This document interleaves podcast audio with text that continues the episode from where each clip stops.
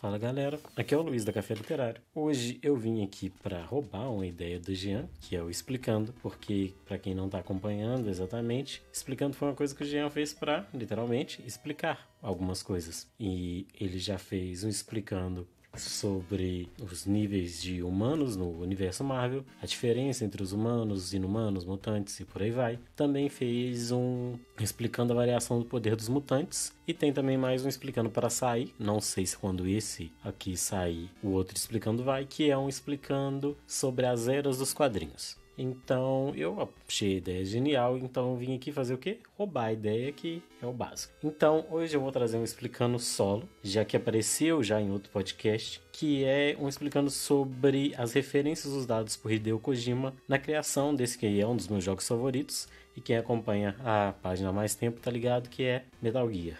Então, para começar, nada melhor do que falar do clássico da ficção científica, Exterminador do Futuro. O filme é de 1984 contava a história de Kyle Reese, que volta no tempo para impedir que um exterminador, interpretado por Schwarzenegger em seus melhores papéis, tipo assim, ele tenta impedir que esse exterminador vá matar a futura mãe de John Connor, que né, o salvador da humanidade no futuro. Apesar de que hoje Exterminador parece uma franquia um tanto cansada, a versão de 84 teve um impacto tão grande em Kojima em suas futuras obras que em 1987, quando foi lançado o primeiro jogo da franquia, víamos logo na capa uma imagem de Snake que era quase uma cópia de Kyle Reese com o mesmo comunicador que o soldado usava lá no futuro. Vale lembrar também que o mesmo modelo de comunicador, que era aquele como se fosse um daqueles aparelhos 3 de burro que a gente tão comumente chama, também foi usado no filme Alien de 1979 por algum dos engenheiros. Eles também estavam lá com o walkie na cabeça. Para falar sobre o segundo filme, eu vou só inserir uma explicação dentro da explicação. O que acontece é o seguinte: esse explicando é baseado no nos jogos canônicos das franquias, o que tiver ou os que tiveram envolvimento direto ou indireto de Kojima. Então, tipo assim, o que ele só aprovou depois ou que foi feito por outro estúdio não vai entrar aqui. Então, isso inclui a versão de Metal Gear para NES e também a continuação, que é Metal Gear Snake's Revenge. Esse eles não vão entrar mas, tipo assim, eu digo bem felizmente mesmo porque, apesar desses jogos não serem canônicos e que eles têm seus problemas também referentes principalmente aos primeiros Metal Gears e toda a obra em geral, eles são jogos até bem legais e divertidos. Então, já, bora passar para a fase seguinte, que é falar sobre a segunda influência. Além de Exterminador do Futuro, esse, essa obra ele tem uma influência muito grande dos filmes da série Rambo, principalmente Rambo First Blood, que é baseado na obra de David Morrell, e sendo um dos melhores filmes de Sylvester Stallone. Ele é outro filme que serviu de forte inspiração para Metal Gear, principalmente do segundo jogo em diante. Temos os visuais são parecidos, que aqui no segundo jogo, e quando chegamos em 1998, o eterno jogo do PlayStation 1, temos a voz de Campbell e seu modo de falar são baseados muito nas posturas e no visual, e no visual do Coronel Samuel Troutman, dos filmes do Rambo. Zero em Metal Gear 3 também foi inspirado no Trautmann, para vocês terem uma ideia. E além de tudo, uma coisa que as pessoas se esquecem muito por conta do próprio desenvolvimento dos filmes é que Rambo, é, a proposta pelo menos inicial de Rambo, era falar sobre o efeito do estresse pós-traumático. Todo Metal Gear também tem essa questão, principalmente após o Metal Gear Solid do PlayStation 1, a gente também vai falar muito sobre estresse pós-traumático. Então, tipo assim, a gente já tem os visuais ali bem parecidos do Rambo, tanto que o segundo jogo, o de 98, ele tem muita coisa visual. O próprio Snake às vezes aparece bem como se fosse o próprio Rambo. E isso é interessante pra caramba, porque esse segundo, esse filme, o Rambo First Blood, é um dos papéis mais legais do Stallone, que é um, tipo assim, um soldado traumatizado, e assim também a gente acompanha Solid Snake cada vez mais traumatizado com a experiência que ele tem em Metal Gear. O maior símbolo também da saga não pode ficar de fora, que é a faixa usada primeiro pela Boss, depois pelo Big Boss e por último por Solid Snake.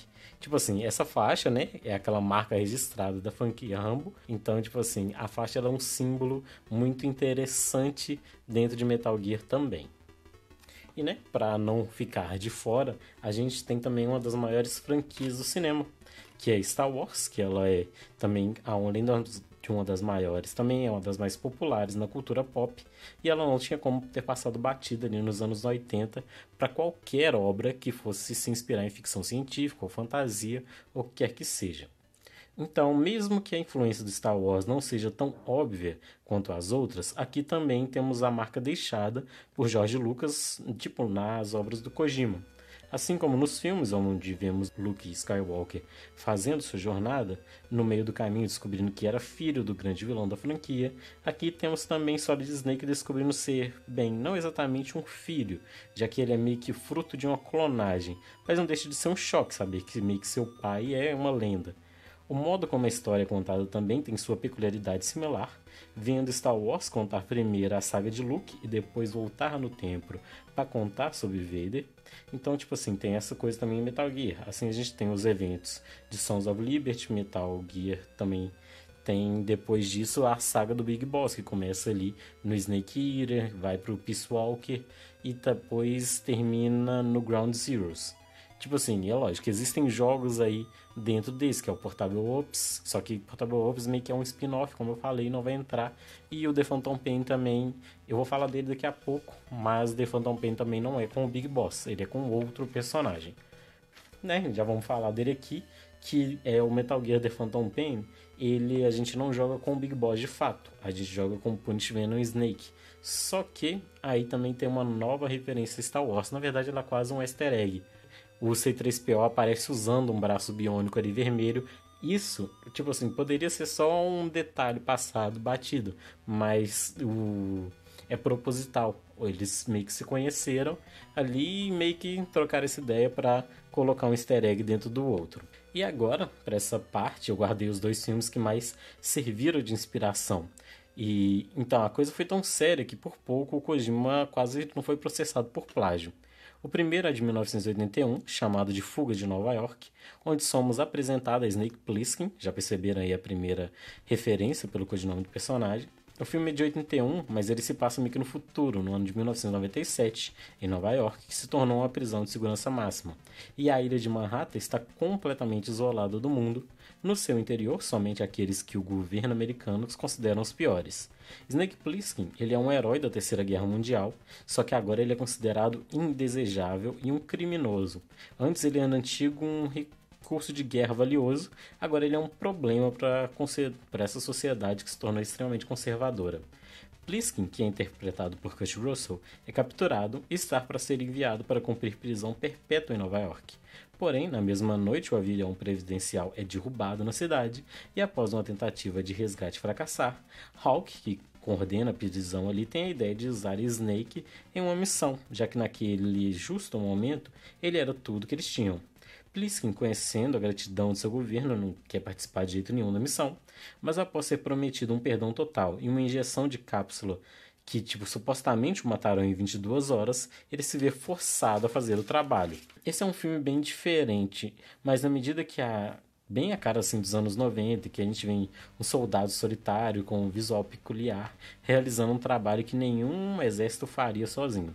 Há também, tipo, um destaque para a trilha sonora, porque a trilha sonora desse filme é muito boa, e principalmente em algumas cenas específicas tem, tipo, tem uma cena de pessoas saindo dos esgotos, eles começam a cercar o Pliskin ali em um prédio abandonado, e tipo assim, é bem angustiante, é bem interessante mesmo.